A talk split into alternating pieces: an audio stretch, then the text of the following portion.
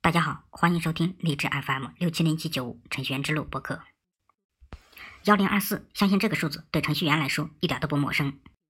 而今天就是十月二十四号，也就是说，今天是程序员的节日呢。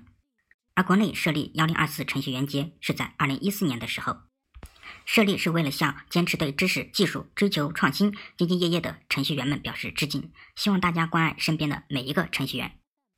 为什么幺零二四是程序员节呢？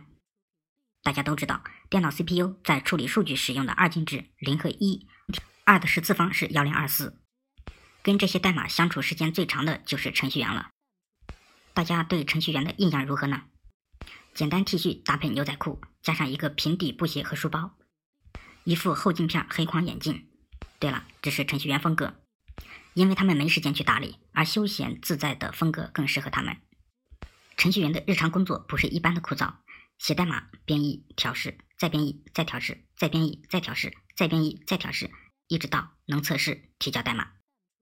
虽然程序员获得高薪，相应的承受了高强度的工作压力。一般来说，工作到晚上八点、九点是常态。新功能上线就是要彻底的通宵检视，在工作中付出了比常人更多的时间。设立幺零二四程序员节，是让大家更多的去关爱身边的程序员，同时呢，也提醒广大的程序员们。